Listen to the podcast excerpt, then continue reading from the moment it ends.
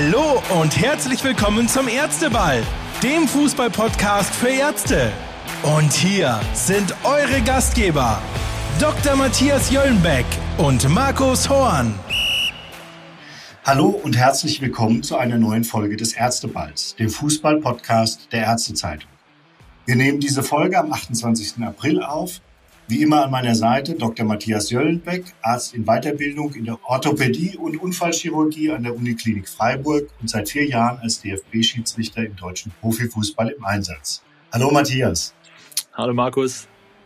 Matthias, du hast zuletzt am Ostersonntag die Partie von Arminia Bielefeld gegen den FC Bayern geleitet. Vom Gruße am Ostertagen konnte da wohl keine Rede sein. Nein, keinesfalls. Also der, der Ball ruht ja ganz, ganz selten. Es gibt ja wenig Tage, an denen nicht gespielt wird und da ist auch der Ostersonntag ohne Fußball kaum zu haben, ja. Hattest du denn wenigstens am Ostermontag noch ein bisschen Zeit zu relaxen? Ich habe am Ostermontag die Eier gesucht, die ich eigentlich am Sonntag hätte suchen wollen, habe aber keine gefunden und äh, habe noch ein bisschen Nachwehen vom Spiel gehabt, ja. Klassisches Beispiel von wer zu spät kommt, den bestraft das Leben. so, so ist es genau. Die waren alles abgegrast um beim Thema Rasen zu bleiben. Ja, und Thema Eier und Ernährung, Matthias. Die christliche Fastenzeit ist jetzt ja seit fast zwei Wochen beendet. Die Muslime befinden sich hingegen immer noch im Fastenmonat Ramadan, der in diesem Jahr bis zum 2. Mai dauert. Erstmals hat es Anfang des Monats am 6. April in der Bundesliga eine Trinkpause aus religiösen Gründen gegeben, nämlich beim Spiel Augsburg gegen Mainz 05 das praktischerweise ebenfalls von dir geleitet wurde. Matthias, erzähl uns doch bitte mal, wie es zu dieser Trinkpause kam. Also erstmal muss ich sagen, dass die ganze mediale Beachtung im Nachgang der Partie eigentlich mir gar nicht so bewusst war.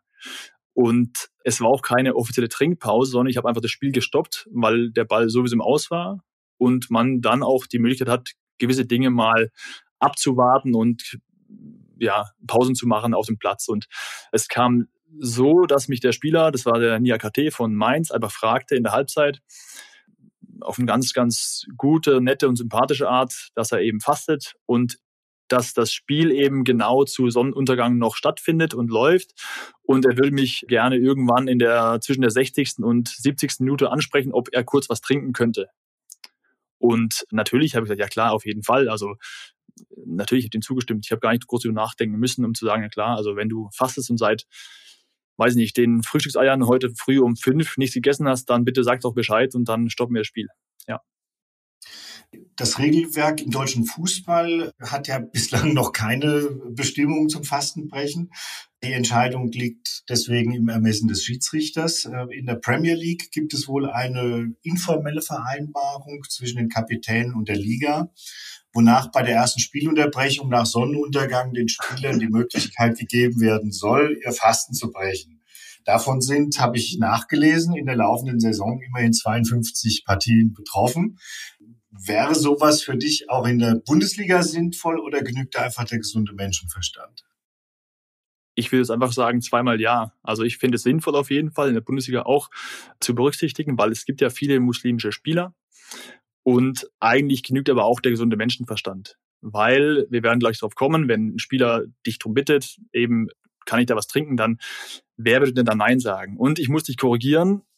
Es gibt zwar keinen expliziten Regeltext zum Thema Spielunterbrechungen bei oder für Trinkpausen beim Ramadan, aber wir als, als Schiedsrichter haben ja schon auch die Aufgabe, für die Gesundheit der Spieler zu sorgen oder zumindest Sorge zu tragen, dass die gewährleistet ist. Da geht es um andere Dinge, wie zum Beispiel, dass der Platz gut bespielbar sein muss, dass da keine Verletzungsgefahr besteht und so weiter und so weiter. Und man kann es aber auch so interpretieren, dass man sagen muss, wenn ich Spieler habe, die einfach auch einem gewissen Risiko ausgesetzt sind aufgrund ihrer religiösen Zugehörigkeit, dann sehe ich schon die Gefahr, dass die nach so langer Zeit mit einer Trinkpause auch, wie soll ich sagen, einen gewissen Bedarf haben, den man dann relativ einfach auch annehmen kann, ja. Deswegen, und es gibt schon eine Passage des Regeltexts, die man auch dann zugunsten der Spieler auslegen könnte, wenn man wollen würde. Ja. Mhm. Und zum Thema Fasten haben wir uns heute einen Experten eingeladen, mit dem wir jetzt das Thema aus medizinischer Sicht besprechen wollen. Dr. Stefan Prettin ist Oberarzt Sportmedizin am Universitätsklinikum in Freiburg. Er ist Facharzt für Innere Medizin, Sport, Ernährungs- und Höhenmedizin. Stefan, herzlich willkommen beim Ärzteball. Schön, dass du dir für uns Zeit genommen hast. Schilder uns doch bitte mal, was das Fasten ganz allgemein mit dem menschlichen Körper macht. Ja, hallo Markus, hallo Matthias. Hi. Danke für die Einladung. Also, hi, ich mache das gerne. Also Fasten ist was, was man ja auch in der Medizin mittlerweile quasi ähm, interessiert anschaut. Es gibt ja mittlerweile das Intervallfasten und sowas stellt ja der Ramadan dar. Mit dem Fasten passiert beim Körper zunächst mal, wenn man jetzt längere Zeit nichts isst, dass der Blutzuckerspiegel einfach absinkt. Und das hat natürlich zur Folge, dass Hirn und auch Körper weniger mit Energie versorgt werden und der Körper dann auf einen sogenannten Hungerstoffwechsel umstellen muss und anfangen muss, gespeicherte Kohlenhydrate, das sind so Glykogen, Speicher in der Leber, aber auch in der Muskulatur anzuknabbern und dann, wenn die dann zur Neige gehen, auch auf die Fettreserven zurückzugreifen. Wenn das dann alles verbraucht wäre, würde der Körper irgendwann auch anfangen, seine eigene Struktur, sprich die Proteine anzuknabbern. Aber das passiert jetzt bei solchen Arten von Fasten überhaupt nicht. Also man muss ja sagen, die, die Fastenzeit ist ja maximal von Sonnenaufgang bis Sonnenuntergang, wo es jetzt komplett keine Nahrung zugeführt wird. Das sind hier in Deutschland jetzt zurzeit etwa, also etwas mehr als ich glaube 16 Stunden. Und das bedeutet, dass dann schon ein relevantes Energiedefizit ähm, auftreten kann, was dann bei Leistungssportlern oder Leute, die sich ernsthaft intensiv belasten müssen, dazu zählen aber, muss man sagen, auch Leute, die irgendwo am Hochofen arbeiten, hm. dass dann der Körper einfach ein bisschen wenig Energie hat und ja, die Arbeit erstmal anstrengender wird, schwieriger ist und die Leistung eventuell auch nicht auf dem Niveau ist, auf dem sie wäre, wenn man jetzt wirklich bis eben jetzt so standardmäßig sich gut vorbereitet hätte, auch mit der Energiezufuhr. Was man aber sagen muss, glaube ich, was vielleicht viel wichtiger ist und deswegen ja auch dieses Stichwort Trinkpause, das ist die Flüssigkeitsaufnahme. Und so beim normalen Intervallfasten ist es ja so, dass die Leute normalerweise weiter Flüssigkeit aufnehmen. Also da geht es ja eher um eben feste Nahrung, die nicht zu sich genommen wird. Beim Ramadan ist es aber ja so, dass eben auch keine Flüssigkeit aufgenommen wird. Und das ist, glaube ich, und gerade in so Sportarten, in Exzentrik-Sportarten und Sportarten jetzt mit auch Gegnerkontakt ein Problem, weil durch dieses Flüssigkeitsdefizit nicht nur die Leistung sinkt, also die, die sinkt relativ schnell, wenn man also zwei bis vier Prozent seines Körpergewichts an Flüssigkeit verliert, dann hat man schon wirklich eine deutliche, signifikante Einbuße in Kraft- und Ausdauerleistung. Und das geht schnell, das sind bei einem 70 Kilo Sportler 1,4 Kilogramm Flüssigkeit, also die sind schnell weg über den Tag, vor allem wenn es warm ist. Jetzt haben wir glücklicherweise gerade noch nicht so ganz heiße Temperaturen, aber das, das wird dann zum Problem. Und Matthias, ich glaube, da kannst du mir beipflichten, diese Flüssigkeitsdefizite, das ist, stellt jetzt auch, also für dich als eben als Orthopäden, ich glaube, das ist das, das größte Risiko, nein, das größte Risiko, also ich meine jetzt nicht dich am OP-Tisch, sondern ich meine nur, das ist eher so in, fällt in euer Gebiet. Ich meine, das Problem sind dann eher Verletzungsanfälligkeit. Ne? Also da geht es gar nicht ums Energiedefizit, sondern da geht es um den Flüssigkeitsmangel in der Muskulatur. Und damit hat man eine erhöhte Verletzungsneigung. Es fängt an bei, bei einer verstärkten äh, Krampfneigung bis hin zu Muskelfaserrissen. Und das ist natürlich nichts, was der Sportler jetzt braucht. Deswegen Absolut, die ja. Trinkpause absolut wichtig. Die Nahrungszufuhr auch wichtig, aber da würde ich sagen, das ist, das steht hinten an. Also es ist wirklich vor allem die Flüssigkeit, die dann auch bei einem intensiven Spiel relativ rasch zugeführt werden sollte, wenn es möglich ist. Ne? Genau. Jetzt kann ich hier kurz berichten aus dem Spiel. Ähm, das war dann eben kurz nach Sonnenuntergang. Da hatte dann der NIAKT zwei Flaschen, zwei relativ große Flaschen. Und die hat er sich dann immer wechselseitig reingepresst, sage ich mal, auf, auf gesund Deutsch. Ja. Druckbetankung. wirklich, er hat dann wirklich diese, diese, diese Shaker-Bottle genommen, den rein und dann eine normale Sportflasche hinten dran. Was war denn da oder was ist jetzt spekulativ, was wäre denn da drin, um ihn optimal für die letzte halbe Stunde zu versorgen? Also da wäre jetzt eigentlich, wenn man, wenn man das jetzt aus ernährungsphysiologischer Sicht sehen würde, wäre da jetzt Nebenflüssigkeit, wären Kohlenhydrate noch drin. Ne? Ein gewisser Anteil an Kohlenhydraten. Sprich Zucker, für wenn jetzt einfach nicht mehr so viel Zeit im Spiel ist, sind es eher die kurzkettigen Zucker, also die schnell Energie liefern, die schnell resorbiert werden, ja teilweise schon über die Mundschleimhaut und dann quasi schnell dem Körper zugeführt werden. Das Problem ist immer bei dieser Kohlenhydratzufuhr während der Leistungs äh, Erbringung, dass man, dass man eine Energieflussrate hat, die nicht mehr so hoch ist. Das heißt, man kann maximal ein bis bis 1,5 Gramm äh, Kohlenhydrate pro Minute überhaupt dem Körper zuführen. Das heißt also, das, das hält sich in Grenzen, was da noch aufgenommen werden kann. Das heißt also, da, da muss auch nicht so viel drin sein an Zucker. Ne? Das, das Problem ist halt auch da, ich weiß nicht, wer das mal ausprobiert hat, bei einer intensiven Belastung ein stark zuckerhaltiges Getränk zu sich zu nehmen, das kann einem den Magen umdrehen, weil das halt doch ein relativ ja, das ist ein großer Reiz für den Magen und auch allein schon dieses der Bolus Flüssigkeit, wenn man sich das so reinpresst, das, das muss man, das muss man schon ein bisschen trainieren quasi. Okay. Also es gibt Leute, die das gar nicht vertragen, das kommt gerade wieder raus. Es ist allerdings für die Flüssigkeitsaufnahme schon richtig, ne, weil das läuft dann durch, relativ schnell in den Dünndarm und wird da resorbiert. Ne, und da ist auch dann, also Bolus ist schon, ist schon so das, was ich jetzt auch empfehlen würde, wenn man es kann. Also dann ist es genau das Richtige. Ne? Und dann ist da sicherlich eben, dann waren da halt kurzkettige Kohlenhydrate drin. Stefan, bei den Radsportlern sieht man das immer wieder, dass die wie so eine Art Gel sich dann zu sich nehmen. Das geht dann auch genau. in diese Richtung, dass ich dann in sehr konzentrierter Form Richtig. diese ganzen Stoffe, ja. die du jetzt aufgezählt hast, die wichtig sind, zu ja. mir nehmen, weil es ja heutzutage auch nicht mehr gut angesehen ist, wenn ein Fußballspieler an der Seitenlinie oder ein Radprofi auf seinem Rad eine Flasche Weizenbier dann zu sich nimmt. das ist richtig. Also Alkohol, ja? Eine kurze Rückfrage vom, vom Hexenkessel der Bundesliga mal zum Hochofen der Medizin. Wenn ich jetzt am OP-Tisch stehe, acht Stunden lang, wir sind ja, wir machen das Ganze ja für die Ärztezeitung. Was wäre dann denn die optimale Empfehlung für einen Operateur, der morgens in OP geht, um einfach das Energieniveau hochzuhalten? Was soll der sich dann vorher reinpressen? Reinpressen ist da genau das richtige Stichwort. Naja, ich glaube, der sollte, der sollte einfach ein ordentlich, ein ordentliches Frühstück zu sich nehmen. Und da muss man sagen, das sollte natürlich auch ballaststoffreich sein, dass es über den Tag einbringt. Ne? Also ich meine, wenn er jetzt wirklich auch keine Chance hat, am OP-Tisch jetzt schnell mal ein Gel zu trinken oder sich so eine Flasche an den Rand zu stellen, wie beim Spielfeldrand, dann würde ich sagen, ist eine ballaststoffreiche Ernährung auch mit einem relativen Fettanteil gut, um möglichst eben auch Energieträger aufzunehmen, also sprich äh, Kilokalorien und damit über den Tag zu kommen. Also das heißt, da hat man dann erstmal ein paar Stunden Zeit. Jetzt muss man sagen, der Operateur, wenn er jetzt, äh, ich weiß ja nicht, also ich bin jetzt nicht so häufig im OP als Internist, aber ich glaube, das ist körperlich jetzt nicht ganz so anstrengend wie im Leistungssport. Das heißt also, die Energieflussrate pro Minute ist etwas niedriger. Das heißt, man muss jetzt nicht die unglaublichen Mengen an Energie zuführen. Ich glaube, das führt eher zur Gewichtszunahme langfristig. Okay. Aber, aber es ist schon richtig, dass man, dass man ausreichend frühstücken sollte, eben auch mit Ballaststoffen, mit längerkettigen Kohlenhydraten, ein bisschen Fette und, und, und sicherlich auch einen Proteinanteil. Und eben ganz wichtig, man sollte auch das Trinken nicht vergessen, auch gerade da. Also ich glaube, das ist ja bei vielen bei uns im Job, dass wir einfach ein bisschen das Trinken hinten anstellen. Und wenn wir so unsere Patienten fragen und Sportler, wie viel sie denn über den Tag verteilt trinken, dann sind selbst auch bei den, bei den Leuten, die das sehr professionell im Sport machen, viele dabei, die einfach zu wenig trinken. Also das muss man mal ganz klar sagen. Also Flüssigkeitsaufnahme ist, ist häufig wird nicht so ernst genommen und, und eben, jetzt vorhin habe ich ja schon kurz angesprochen, diese, diese Leistungsminderung, die kommt relativ schnell. Also da muss man jetzt nicht viele Liter Wasser verlieren, Wie sondern das, geht zwei bis gerade wenn es draußen halt glaube ich, oder?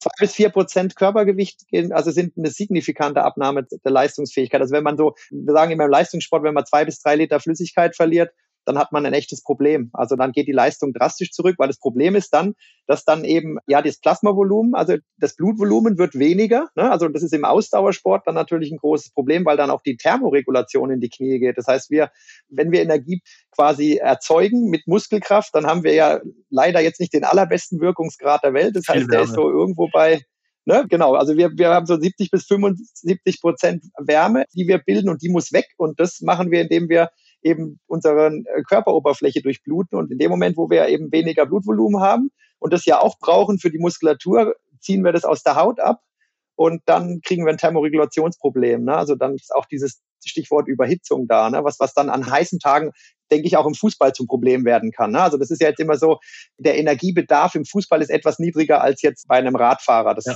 jedenfalls über die Zeit gerechnet. Ne? Das ist, die haben schon sehr intensive Phasen, die haben ja Sprintphasen und so, aber über die Zeit gerechnet, über die 90 Minuten ist der Energiebedarf, also weil auch einfach das ja nur 90 Minuten sind und ein Straßenradfahrer, der fährt teilweise sechs Stunden, der hat natürlich einen größeren Energiebedarf. Ne? Deswegen ist da das Thema Ernährung und auch Pre-Competition-Ernährung und hat noch einen höheren Stellenwert als im Fußball. Deswegen würde ich auch sagen, jetzt zu den Fragen zum Ramadan, ich glaube, dass das Flüssigkeitsproblem das Elementere ist oder das Wichtige. Und die Nährstoffzufuhr ist sicherlich wichtig, aber auch wir beim SC Freiburg haben ja auch in der Frauenmannschaft Spielerinnen, die sich an den Ramadan halten. Wenn man mit denen spricht, dann sagen die eigentlich, dass sie klar, ich meine, die merken an manchen Tagen schon, dass sie nicht so fit sind, aber man muss auch mal sagen, ich meine, die machen das aus freien Stücken. Ne? Also das ist ja auch, das gibt denen ja auch eine mentale Stärke. Und ich glaube, damit kann man auch im Sport eine ganze Menge wettmachen, weil der Kopf halt doch sehr wichtig ist. Ne? Also ich habe mal gelesen, 30 Prozent sind so Reserven, die man hat, die man nur bei maximaler, wie soll ich sagen, mentaler Forderung oder bei, bei Angstgefühlen auch abrufen kann. Und das ist ja eine extreme Leistungsfähigkeitssteigerung, wenn man noch die so mit reinwerfen könnte in die, in die Waagstelle. Das heißt, wie du sagst, ja, Kopf macht noch viel aus, ja.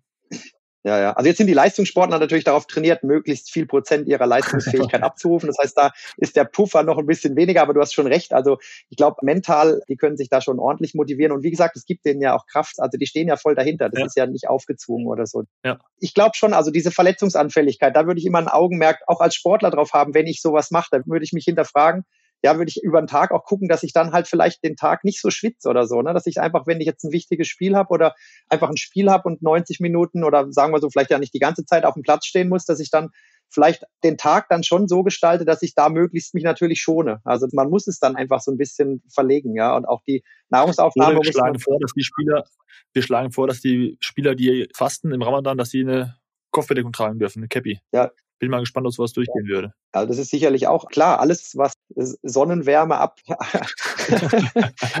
ja, also ich also sicherlich ein kleiner Baustein, aber eben, also die Sportler lernen damit umzugehen.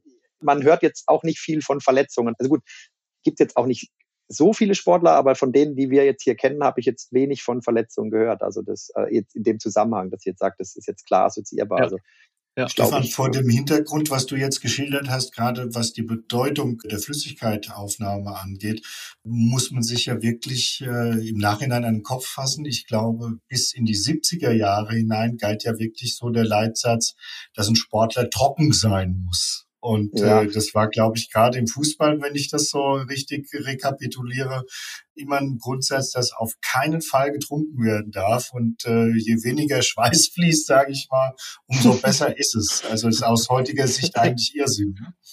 Ist auch, glaube ich, mit dem heutigen Fußball nicht mehr vereinbar. Also ich glaube, in den 70ern wurde auch ein bisschen anderer Fußball gespielt. Es wurde anderer aber, Fußball gespielt, genau. Ja, genau. aber vielleicht aus dem Grund, jetzt haben wir die Lösung. Genau. Aber die konnten nicht schneller. Die wollten, die konnten nicht schneller. Die waren alle trocken. Und das gilt ja, was für die Spieler gilt, Matthias, das gilt ja auch für die Schiedsrichter. Ne? Ja. Da haben wir ja im Vorhinein schon auch schon mal uns ein bisschen ausgetauscht. Ja, absolut. Also ich finde es immer lustig, wenn Leute fragen, Mensch, was macht denn eigentlich ein Schiri in seiner Vorbereitung oder gibt es da irgendwie Unterschiede? Aber nee, es ist Leistungssport, das wird oftmals einfach so ein bisschen vergessen. Und natürlich bereiten wir uns auch auf, auf Spiele vor und wir haben sie eben angesprochen, auch wir haben mittlerweile diese Gels für die Halbzeit. Wir haben auch Ernährungsempfehlungen, die die Tage vorm Spiel und auch den, den Zeitraum nach dem Spiel abdecken und auch da klare Handlungsempfehlungen, wie man einfach sich auf einem ja, möglichst professionellen Niveau bewegen kann, um einfach auch das Bestmögliche an Vorbereitungen und auch an Nachbereitungen zu erfüllen. Wie sieht so eine Ernährungsempfehlung aus? da würde ich gerne, das, das finde ich ganz gut, weil da würde ich nämlich gerne mal noch einen Stefan einbinden, weil ich will dann fleißig mitschreiben und vergleichen, ob denn deine Empfehlungen auch auf unsere Empfehlungen übertragbar sind. Also, jetzt muss man, also ich muss dich aber ganz kurz fragen, Matthias, weißt du etwa, wie viele Kilometer du läufst in den 90 Minuten? Ja. Also wie weit, wie weit kann ich dir, Kann ich dir relativ genau sagen. Ja. Also im Schnitt, im Schnitt läuft ein Bundesliga-Schiri, ja, der Range ist so von zwischen 9 und 12 mhm. und der Schnitt ist bei 10, irgendwas. Also eigentlich und genau wie die Spieler auch. Ne? Eigentlich vergleichbar mit, wenn du die, die Mannschaften ja, ja. mittelst, also von, von allen Positionen mittelst, dann kommt der, ist der Schiri eigentlich bei den gleichen Werten. Und vor allem, was ja. ich interessanter finde, was auch jetzt leistungsphysiologisch interessant ist, dass die Anzahl der Tempoläufe, das heißt, ein äh, Tempolauf beginnt, glaube ich, wenn ich richtig informiert bin, bei über 18 kmh. Und auch die Anzahl der Tempoläufe ist fast vergleichbar mit denen der Spieler. Und das sind in der Regel im Schnitt sind es bei fast 40 Tempoläufen pro 90 Minuten. Ja, also es ist quasi so ein eingebautes Hit-Training. Ähm, ja, also es ist schon so, dass du, dass du eine relevante quasi Leistung da auch bringen musst. Und deswegen würde ich jetzt empfehlen, dass man das so sieht wie ein Wettkampf auch, ne, auch als Schiedsrichter. Und deswegen ist es so, dass man am Wettkampftag schon so eine Art Preloading machen würde, was die, mhm. was die Energiespeicher angeht. Und es wäre quasi so eine Versorgung mit, mit Kohlenhydraten, mit einem Kohlenhydratanteil von der so mindestens bei ein bis vier Gramm pro Kilogramm Körpergewicht liegt. Und das sollte man so zwei bis drei Stunden vor dem Spiel machen. Ähm, so ein Carbohydrate-Loading, wie man es vor, vor größeren Wettkämpfen im, im Leistungssport macht, das ist, glaube ich, jetzt nicht unbedingt notwendig, dass man jetzt über den Tag deutlich mehr Kohlenhydrate zu sich nimmt. Aber man sollte halt eben vor dem Spiel halt so drei Stunden davor damit eben auch das gut verdaut wird und auch genau, es gibt genau, so ja es gibt dann halt so Leute, die eine hohe Insulinantwort haben. Ne? Da muss, das muss man für sich selbst so ein bisschen gucken. Wenn man, wenn man sowas hat, also wenn man jemand ist, der so ein Dropper, der quasi, wenn er dann kurzkettige Kohlenhydrate zu sich nimmt, dann eine Insulinausschüttung hat und danach in den Unterzucker läuft, dann, dann sollte man das nicht zu dicht vor den Wettkampf legen, die, Wett, die Nahrungsaufnahme. Ansonsten kann man ein bisschen näher rangehen, wenn man es verträgt. Und dann sollte man eben, genau, dann sollte man gucken, dass man während der, dieser 90 Minuten, ihr habt da immerhin die Pause und so, und dass man da auch nochmal schafft, Flüssigkeit ein bisschen zuzuführen und gegebenenfalls ja. auch ein paar Kohlenhydrate in Form von genau, Gels, ja. in Form von Bananen, in Form von gut verträglichen, kurzkettigen Zuckern. Und dann nach dem Spiel, und das ist jetzt wieder vielleicht auch so ein Tipp, den man auch Sportlern geben kann, die, die jetzt hobbymäßig jetzt zum Beispiel laufen oder Radfahren, sollte man, wenn man, wenn man will, dass diese Glykogene oder dass die, dass die, dass die Kohlenhydrate zurückfließen in die Muskelglykogenspeicher, dann sollte man so innerhalb der, der zwei bis vier Stunden nach dem, nach dem intensiven Training oder Wettkampf, dann sollte man da nochmal kurzkettige Zucker zuführen, weil dann werden die da. Sag mal ganz kurz, was sind denn kurzkettige Zucker? Kann man das nicht also das auch jetzt für, für Amateure sagen, ist eine Banane? Ist das ja, übertragbar? Genau. Das ist okay. übertragbar zum Beispiel. Oder, oder nimm so ein Powergel oder also, also so ein Gel, also so ein, so ein, so ein Zuckergel, ne? Oder, oder ja, also natürlich muss man sagen, auch in Getränkeform. Ne? Man kann natürlich auch mal einen, einen Apfelsaft trinken oder so. Da sind auch, da sind auch kurzkettige Zucker drin, ne? 10 Prozent in, in Apfelsaft, genauso viel wie. Auch nach dem Spiel. Ja, auch nach dem Spiel. Ne? Weil also ich, auch ich mittlerweile, also früher gab es immer so, nach dem Spiel, Kühlschrank auf, Bier rein, ja. Und mittlerweile ist der Anteil derer, auch bei den Schiris, die sich dann ihren Shake mischen und nach dem Spiel ihren Shake trinken, innerhalb der ersten ja. 50 Minuten extrem nach oben gegangen. Ja. Ist denn jetzt, was sind wichtiger, diese Proteine in Form der Shakes oder die Kohlenhydrate oder beides? Nee, Kohlenhydrate eigentlich wichtiger. Ne? Also Proteine muss man sagen, also wir, wir, wir sind eigentlich alle ziemlich gut versorgt mit Proteinen und wenn wir jetzt nicht irgendwie gerade Langdistanz-Triathlon machen, wo wir eventuell auch ein bisschen Proteinverschleiß haben, dann müssen wir sagen, sind wir eigentlich überversorgt in Deutschland. Also wenn man so die DGE Empfehlungen anguckt, dann liegt, also eigentlich sollte so die Proteinaufnahme so bei 1 bis 1,2 Gramm pro Kilogramm Körpergewicht liegen. Wir liegen alle bei zwischen 2 und 4 Gramm Protein okay. pro Tag. Das heißt also, dieser Proteinshake äh, Im schlimmsten Fall wandert er auf die Hüfte. Ansonsten muss man sagen, ja, also der Körper kann das auch umbauen in, in, in andere Energieformen. Das heißt, wenn es schmeckt und so, ich habe da, da kein Problem damit, wenn man jetzt nicht irgendwie morgens mit Schrecken dann auf die Waage springt oder von der Waage springt. Aber, aber okay. ansonsten muss ich sagen, sind die Kohlenhydrate das Wichtigere.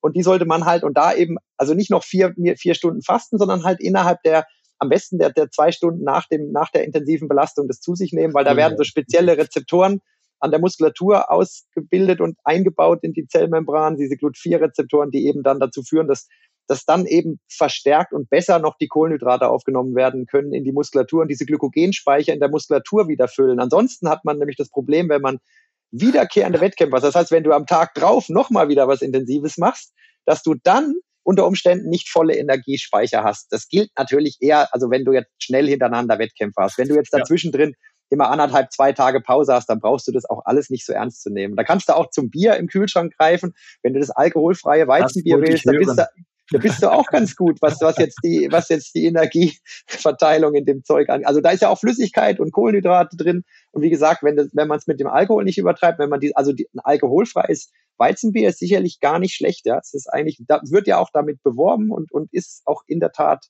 so, ja, da gibt's ja auch Studien sogar. Dann nehme ich das ganz genauso mit, dass man eben nicht nur seinen Proteinshake mixen muss, sondern auch eine Apfelschorle oder eben auch ein Bier trinken soll und darf. Richtig. Und, äh, werde ich jetzt in den nächsten äh, Spielen immer und Wochen immer anführen als, als meine persönliche Ausrede, den Kühlschrank zu öffnen nach dem Spiel. Auf jeden Fall. Trotz allem, also ich habe jetzt aufmerksam zugehört, ziehe ich trotzdem den Schluss, dass ein Ahlenfelder nicht mehr die richtige Vorbereitung ist. Weißt du, weißt du, Stefan, was ein Ahlenfelder ist? Nicht ganz, nee. Also und zwar ist so, wenn du, äh, es ist in Bremen, und wenn du in Bremen in ein Lokal gehst und dort einen Ahlenfelder bestellst, dann bekommst du ein spezielles Getränk. Und Ahlenfelder war ein Schiedsrichter. Ah, okay. Der war ein Bundesliga-Schiedsrichter. Und der hat es nämlich so gemacht, der hat immer also wenn du einen Ahlenfelder bestellst, bekommst du ein Bier und ein Korn. okay. Ja, und die Legende geht eben, es ist auch in den 70er Jahren, wo ja die Spieler trocken sein sollte. Das galt aber offensichtlich nicht, nicht notwendigerweise für die Schiedsrichter, die damals das, Sinne? Das Geschehen auch mehr aus dem Mittelkreis manchmal noch geleitet haben und ja, ja. halt gute Augen hatten. Aber das 1975 erzählt die Legende, dass der Herr Ahlenfelder das Spiel Bremen gegen Hannover leiten sollte und äh, da wurde wohl immer ordentlich zu Mittag gegessen, damit der Schiedsrichter auch bei Kräften war und dazu gehörte eben ein äh, Pilz und ein Korn und an diesem einen speziellen Tag sollte es eben nicht bei einem Pilz und einem Korn geblieben sein, sondern die Legende berichtet von fünf Bier und drei Malteser. Und ich möchte kurz, aber zur, zur Entschuldigung möchte ich meines Kollegen sagen, er hatte wohl auch eine Gans gegessen vor dem Spiel und die Gans, die Gans ging nicht so gut runter. Ich brauche auch drei Malteser, also bitte, worüber reden ja. Deswegen wurde zu Malteser gegriffen, ja hat das Ganze dann dazu geführt, dass er die erste Halbzeit nach 32 Minuten abgepfiffen hat. Äh, die Bremer haben dann protestiert und er hat dann schließlich der Ball weitergemacht und hat aber nach 42 Minuten trotzdem wieder abgepfiffen. Ja, okay. Offensichtlich hat er dann aber sich so gesammelt in der Halbzeit, dass seine zweite Hälfte ohne große Schwierigkeiten über die Bühne gegangen ist und die 1984 wurde der Wolf-Dieter Ahlenfelder dann auch zum besten Schiedsrichter Deutschlands gewählt. Also wollen wir nichts gegen das Erbe von Herrn Ahlenfelder sagen. Matthias Ganz aber dann doch nicht. Oder wenn schon kein Malteser, dann auch keine Ganz vor dem Spiel. Ich glaube weder noch, weil ich könnte mit beiden nicht wirklich geradeaus laufen. Ja, da haben sich die Zeiten wirklich geändert. Also ja. das ist schon, ähm, das sind halt liebenswerte Geschichten, aber Stefan hat es ja auch schon gesagt. Ich denke mal, das liegt einfach auch daran, dass das Leistungsniveau und, und diese physische Beanspruchung heute bei den vielen schönen Spielen, die es in diesen 70er Jahren äh, schon gab, aber es ist überhaupt nicht mehr vergleichbar. Und ähm, da ging halt vieles. Es gab ja auch in England diesen wunderschönen Begriff der Drinking Clubs, wo eben wohl auch eine halbwegs interne Rangliste geherrscht hat in der ersten Liga in England, welche Spieler die trinkfestesten waren und da auch in der Halbzeit getrunken wurde. Und da gibt's ja ganze Bücher mit wunderschönen Geschichten, die wir jetzt hier nicht ausbreiten wollen.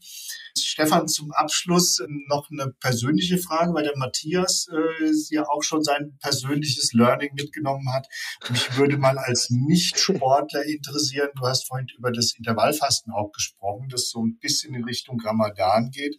Ist das Intervallfasten für Normalsterbliche ein Mythos oder ist es tatsächlich was Sinnvolles? Also da ist sich die Wissenschaft noch nicht so ganz einig. Ne? Also man muss sagen, also das, das Intervallfasten ist ja, das habe ich ja vorhin gesagt, also das ist ja oft so ein 16 zu 8 Fasten, also dass man 16 Stunden am Tag nichts isst und dann in den acht Stunden dann wieder Nahrung zu sich nimmt, sondern meistens aber das, also das Abendessen eben weglässt. Und Unterschied zum Ramadan, dass man Flüssigkeit halt die ganze Zeit zuführen kann. Und da ist es so, da gibt es Studien, auch ganz interessante Studien, auch in der Onkologie, also in der Krebsheilkunde, dass man wohl auch zeigen konnte. Das ist aber dann immer eben die Frage, wie, wie, wie war die Stichprobe, wie viele Leute haben sie da untersucht, dass das Tumorwachstum wohl auch ein bisschen zurückgeht. Ja, also da gibt's da gibt's Untersuchungen, die in die Richtung gehen. Das heißt also, dass man das schon so als auch Therapieoption sieht in dem Bereich. Bei Leuten, die jetzt sonst völlig gesund sind, also es ist so, dass es mal, muss man sagen, mit einer hohen Wahrscheinlichkeit nicht schädlich ist. Ne? Also das, mhm. das kann man sagen. Also das heißt, wenn ich das tue, wenn ich jetzt auch jemand bin, der eher einen höheren BMI hat, dann, dann tue ich mir wahrscheinlich was Gutes. Und wenn ich es nicht völlig übertreibe, dann habe ich dann auch im Nachgang nicht einen Jojo-Effekt oder so. Also das eben, das, das, das darf halt nicht dahin ausasten, dass, äh, dahin ähm, ausarten, dass ich das quasi wie so eine eben eine Nulldiät irgendwann dann durchziehe, mehrere Tage, weil das, das geht meistens nach hinten los oder dann äh, quasi nach oben die, der, der, der, der Pfeil auf der Waage dann im, im Langzeitverlauf. Aber ansonsten, ich kenne einige, jetzt nicht im Sport, eben, also außerhalb vom Sport, die sowas praktizieren und die sagen, dass sie gut damit fahren, dass sie sich auch leistungsfähiger fühlen den Tag über. Ich für mich persönlich könnte das, glaube ich, nicht. Also ich bin jemand, der, wenn ich das, also das war auch einer der Gründe, warum ich jetzt nicht Chirurg geworden bin. Ich habe ja, ich war ja auch schon mal so auf dem Weg. Hashtag also, Frühstück. Wollte, ja, weil ich das, ich bin da mehrfach, mehrfach kollabiert im OP. Also ich, bin jemand, der, wenn mir, ich glaube zweimal und ich glaube, und es war wirklich so, ich, ich habe ein gewisses Level an Aggression, wenn ich keinen Zucker kriege. Und das, das wissen meine Kollegen auch, deswegen gehe ich auch mit das immer essen. Also das halte ich einfach nicht aus. Also ich, ich, ich könnte das nicht. Wahrscheinlich geht es dann irgendwie, es ist eine Willenssache und wahrscheinlich kann man sich dran gewöhnen, aber ich, für mich kann mir das nicht vorstellen, wobei ich aber eben auch jetzt nicht das verurteile als Ernährungsmediziner und sage, das ist jetzt alles Humbug man muss sagen, die Forschung ist noch nicht so weit, dass wir sagen können, es ist auf jeden Fall super gut. Ne? Also das ist so, ja, es ist noch ein bisschen in der Schwebe. Dann haben wir beide was mitgenommen, Stefan. Ganz herzlichen Dank, dass du dir die Zeit genommen hast, um mit uns hier das Thema Fasten zu besprechen. Ja, sehr gerne. Würde mich freuen, wenn wir dich bei Gelegenheit wieder mal beim Ärzteball begrüßen dürften. Vielen Dank für heute und bis bald. Danke und bis tschüss. Bald, Danke dir. Ciao. Tschüss, Matthias. Tschüss, Markus. Ciao. Ciao. Matthias, kommen wir nochmal zurück auf die Partie zwischen Augsburg und Mainz. Der Kicker attestiert dir da, ich zitiere, eine solide Spielleistung, aber mit einem gravierenden Makel. Der Kontakt von Zentner an Niederlechner als Strafstoß zu werden war Hanebüchen. Der Wahr hätte die Entscheidung kassieren müssen. Die Sportschau war etwas gnädiger. Sie hat den Elfmeterpfiff nur als hart bewertet. Wie kam es zu der Strafstoßentscheidung von dir? Ich könnte jetzt einfach sagen, ich habe nicht richtig hingeschaut. Aber es ist natürlich so, dass, dass so Abläufe im Spiel in Live-Geschwindigkeit mittlerweile nur die halbe Wahrheit sind und manche Abläufe sehr komplex sind und auch schwer zu beurteilen. Ich möchte mal an einem Beispiel festmachen. Wir reden ja mittlerweile, wenn es um Elfmeter geht, immer um einen Kontakt, der muss da sein und der Kontakt muss auch evident sein und der muss auch dann eine Folge haben. Das heißt, ich muss erstmal wahrnehmen, ob der Spieler getroffen wird und da muss ich auch noch andere Sachen beurteilen, wie zum Beispiel, wie wird er getroffen, wo wird er getroffen, wie ist das Fallmuster, passt das Fallmuster des Spielers zu dem Kontakt, der ausgeführt wurde und so weiter und so weiter. Das heißt, die Schwierigkeit besteht eigentlich darin für uns, dass wir diesen Ablauf als Ganzes wahrnehmen müssen. Und du kannst leider solche komplexe Abläufe nur wahrnehmen, wenn du in dem entscheidenden Moment auch die richtige Sicht hast. Und die habe ich in dem Moment nicht gehabt, weil ich von vorne drauf geschaut habe. Freie Sicht aufs Fahrwerk. Freie, freie genau, das habe ich doch schon mal so äh, betitelt genau. in einem äh, Folge mit dem Fahrwerk, ja, genau.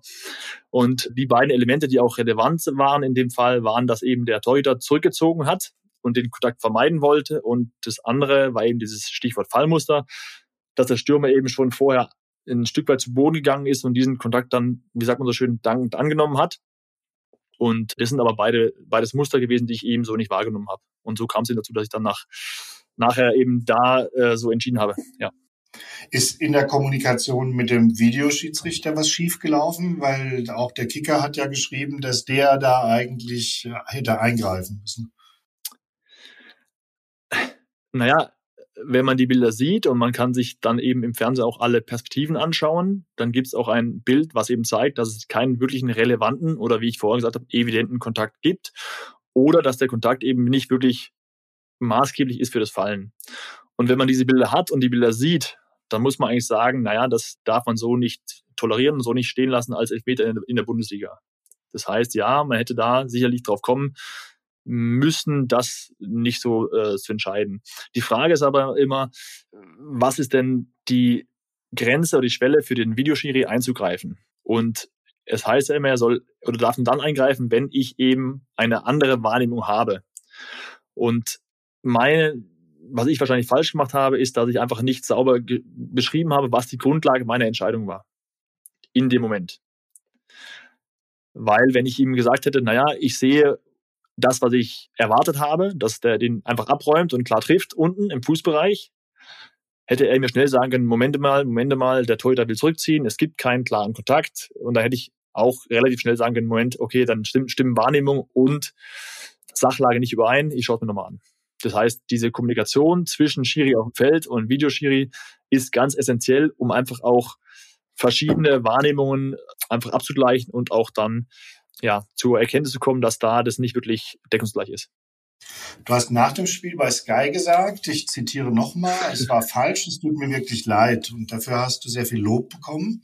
War das, nehme ich an, eine spontane Entscheidung, dich da direkt nach Spielschluss öffentlich zu äußern? Es war spontan, weil ich wirklich selber auch von diesen Bildern ja, ein bisschen erschrocken war.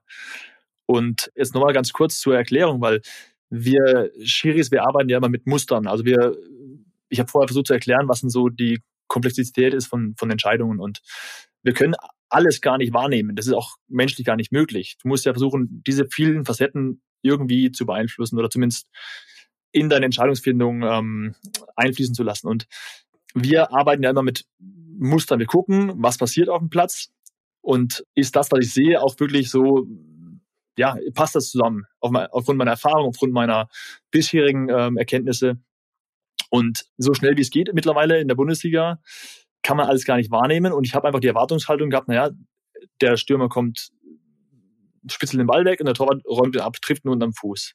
Und ich bin dann in der Halbzeit, als ich die Bilder gesehen habe, wirklich erschrocken, weil ich dachte, ey, scheiße, das hat sich so gar nicht zugetragen. Das heißt, die Entscheidungsgrundlage von mir, die gab es eigentlich gar nicht. Mhm. Das war das Erste. Und das Zweite war, dass ich einfach gesagt habe, naja, das war eigentlich klar falsch auch, ja, scheiße auf gut Deutsch. Das kann ich eigentlich so nicht stehen lassen. Und deswegen hatte ich einfach das Bedürfnis, das auch so zu kommunizieren.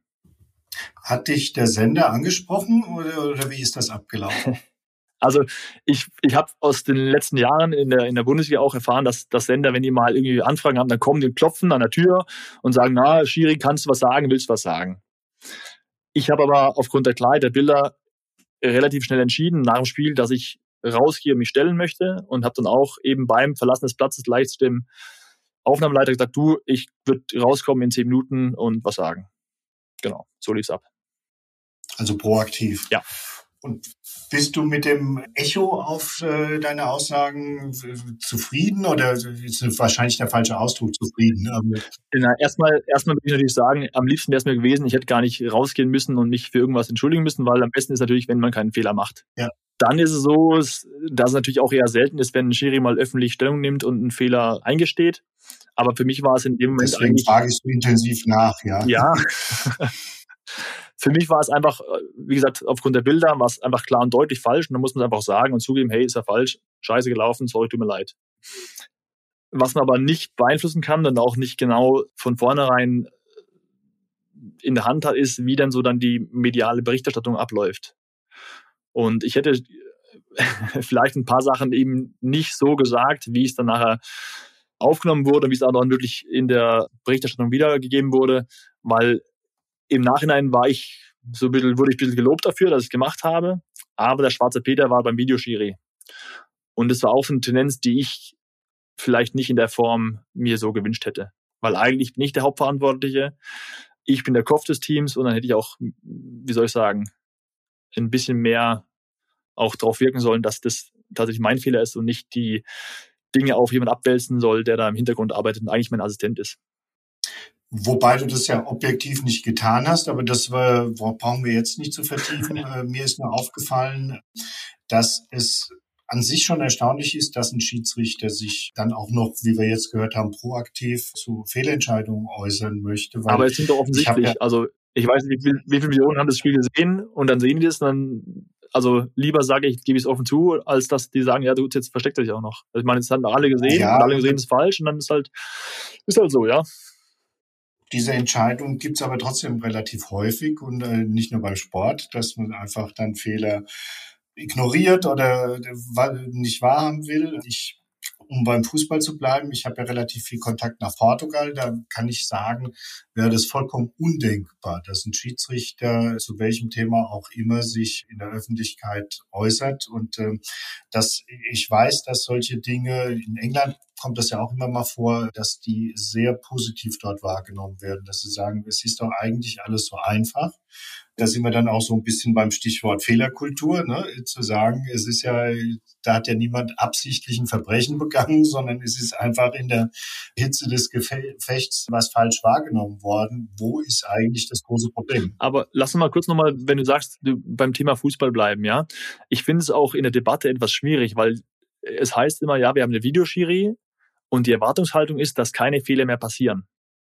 Mhm. Das war falsch.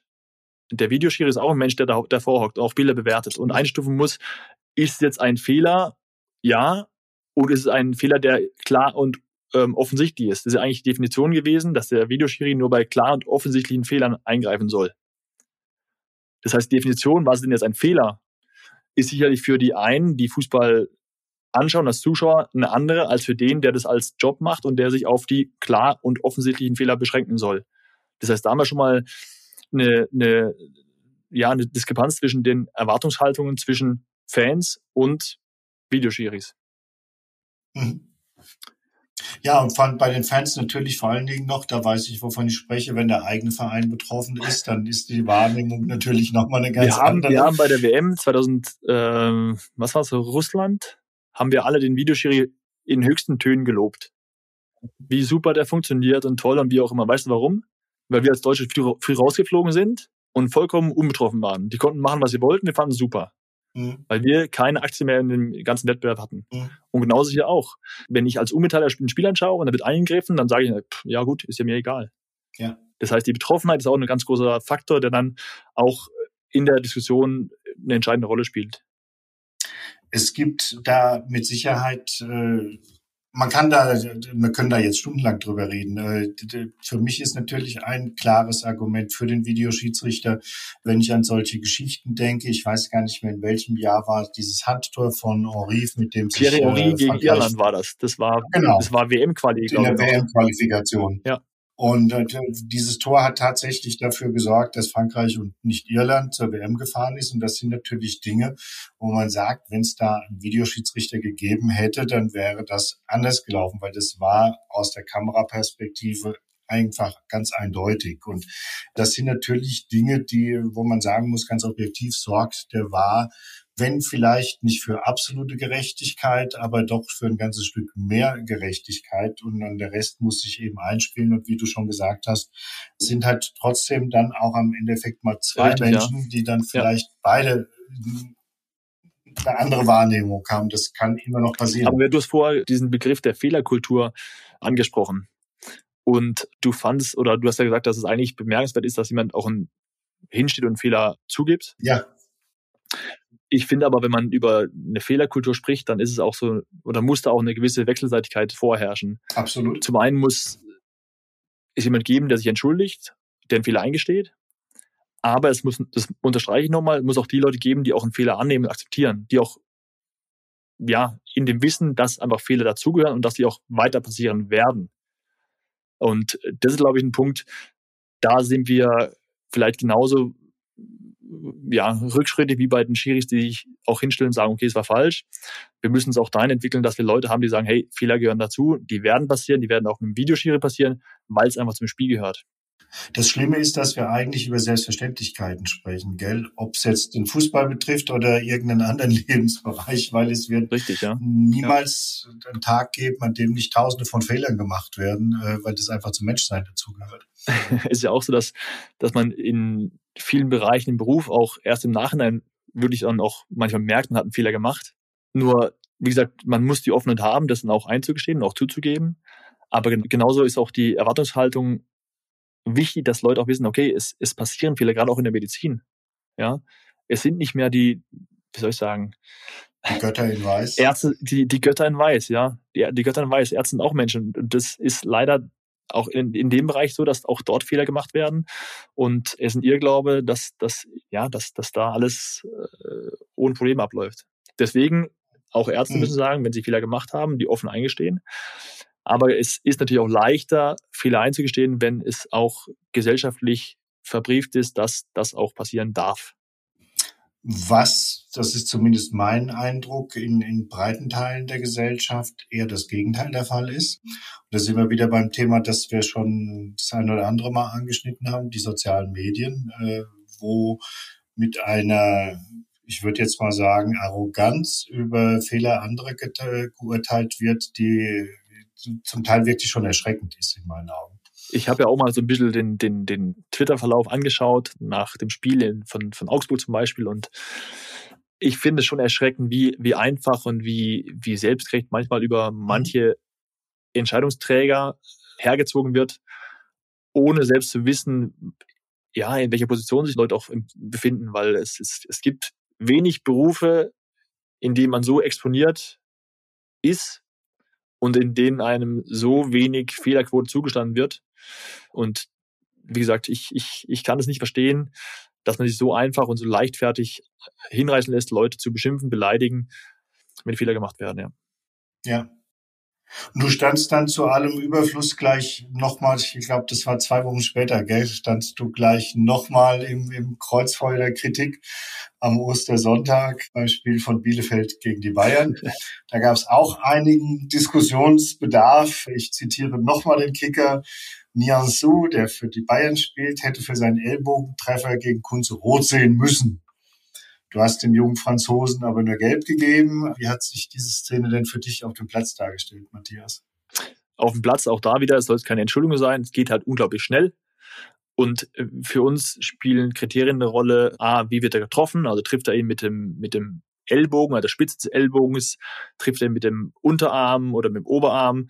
Und vor allem sind es zwei Kriterien, die wir unterscheiden müssen. Ist denn dieser Armansatz ein Werkzeug, also ein, ein Wegschieben, ein Wegstoßen oder ist eine Waffe, ein Schlag?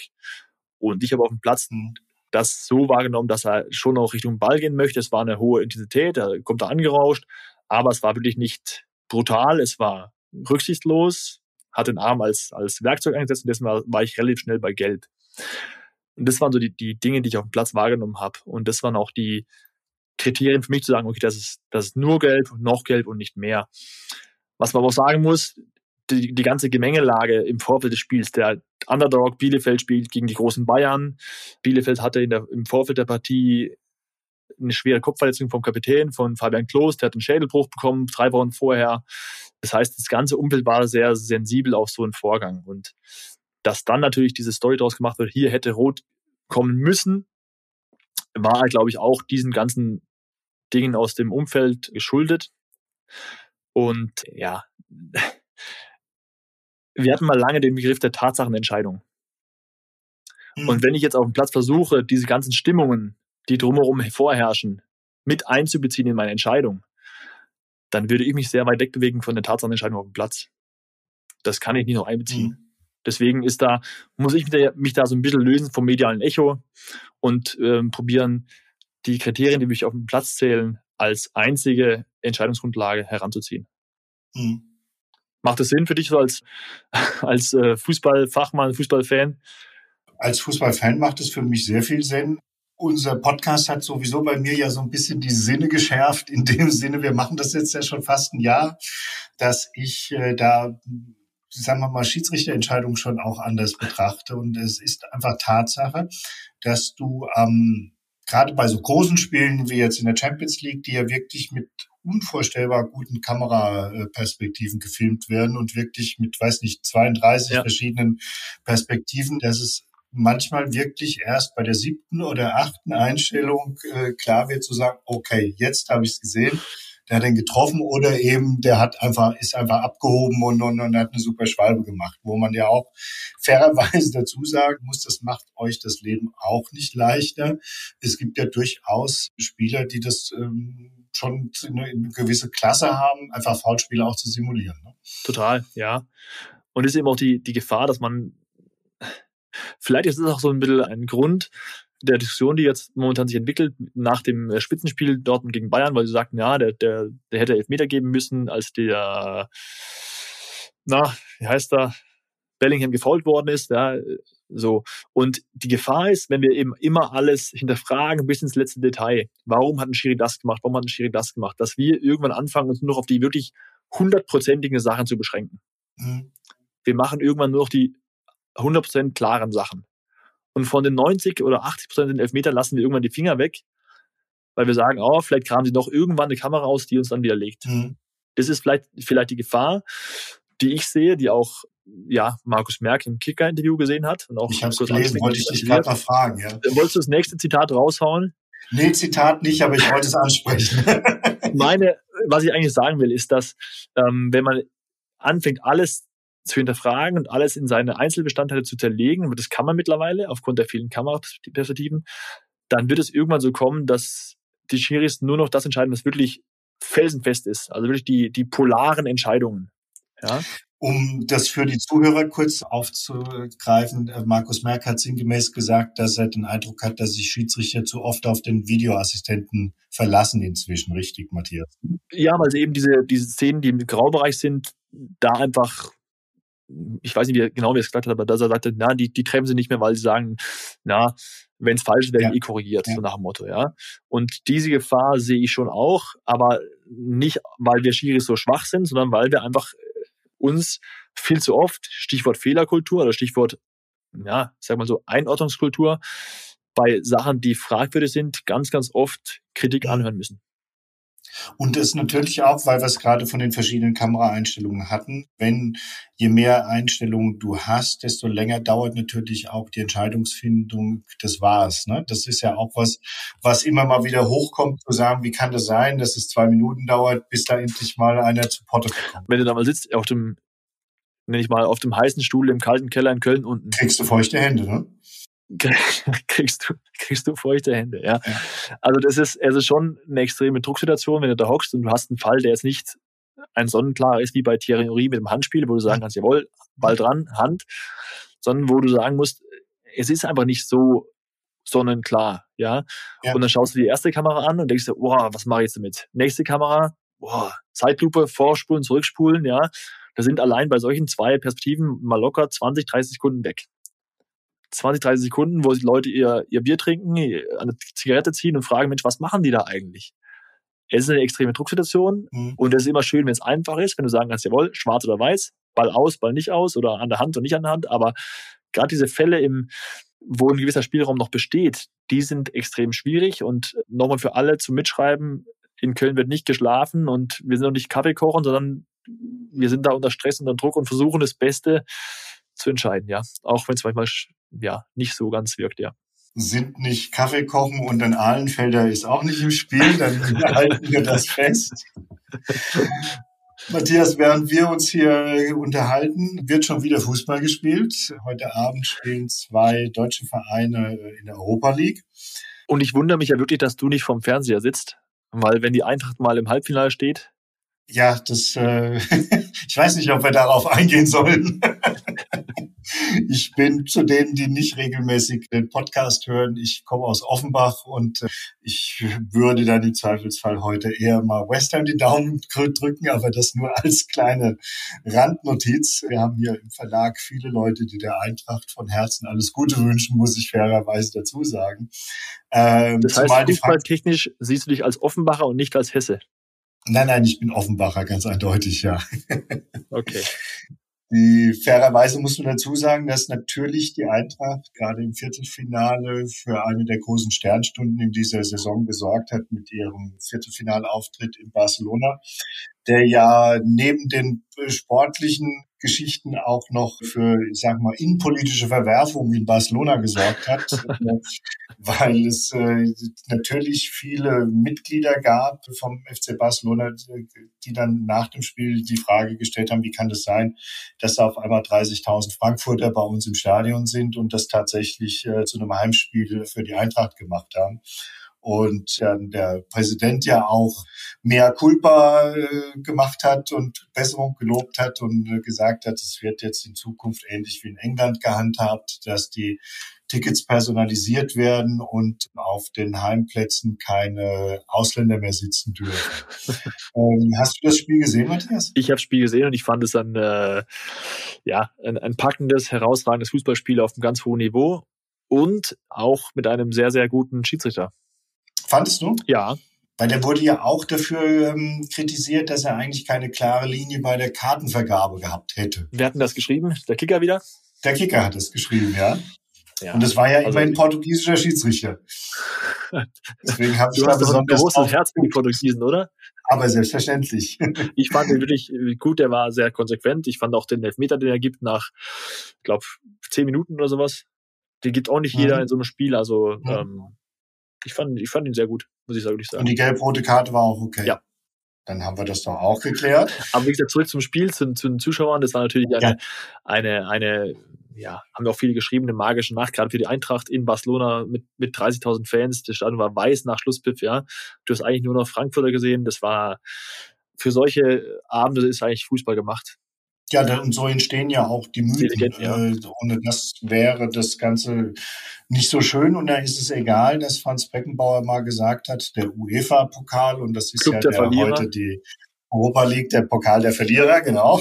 und was ja insofern nicht mehr ganz richtig ist, weil es jetzt noch einen Wettbewerb unten drunter gibt mit der Conference League.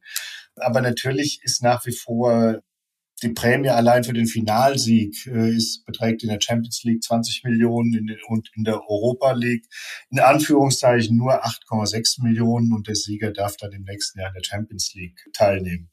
Nichtsdestotrotz, Matthias, haben wir schon lange nicht mehr gemacht, eigentlich seit dem letzten Sommer nicht oh, mehr. Dein Tipp, du willst tippen, ja? Wer kommt ins Endspiel? Also wir haben nur, um es nochmal hier für alle festzuhalten, heute die Halbfinalspiele West Ham gegen die Eintracht und Leipzig spielt gegen die Glasgow Rangers. Ich halte es da ein bisschen anders als du. Ich würde da nicht zwischen Bundesland und äh, wie auch immer äh, differenzieren. Wenn deutsche Vereine spielen, dann bin ich eigentlich schon noch ja, sehr dafür, dass die auch ins Finale kommen. Deswegen würde ich mir auch ein deutsches Finale wünschen. Wäre sicher spannend. Leipzig gegen Frankfurt. Deswegen mein, mein Tipp, der eher so ein bisschen Wunschdenken ist, dass beide gewinnen und beide einziehen. Ich glaube, heute spielt die Eintracht 1 zu 1 in West Ham. damit geht's los. Sehr gut. Und das ist also dein Wunsch oder glaubst du, es ist auch realistisch, dass die Eintracht gegen Leipzig im Finale steht?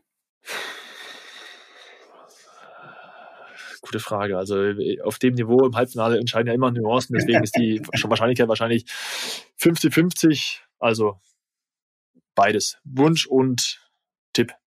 Alles klar, dann nehmen wir das zu Papier. Im nächsten Monat. Wir lösen auf. Wir lösen wir auf, genau. Damit sind wir auch am Ende der heutigen Folge angekommen. Matthias, es war super, dass du da warst wieder. Wir nehmen uns fest vor, spätestens Ende Mai die nächste Folge. uns wieder zusammenzusetzen. Und dann haben wir auch, glaube ich, viel über die dann schon zu Ende gegangene Saison zu sprechen. Und ich freue mich jetzt schon drauf. Ihnen und euch allen herzlichen Dank für euer Interesse. Das war der erste Ball, der Fußball-Podcast der Ärztezeitung. Bis zum nächsten Mal. Tschüss. Tschüss. Und du hast gar nicht gesagt, bleibt uns gewogen. Deswegen mache ich das heute. Das war der Ärzteball, der Fußball-Podcast für Ärzte. Weitere spannende Podcast-Formate aus unserem Haus findet ihr unter ärztezeitung.de.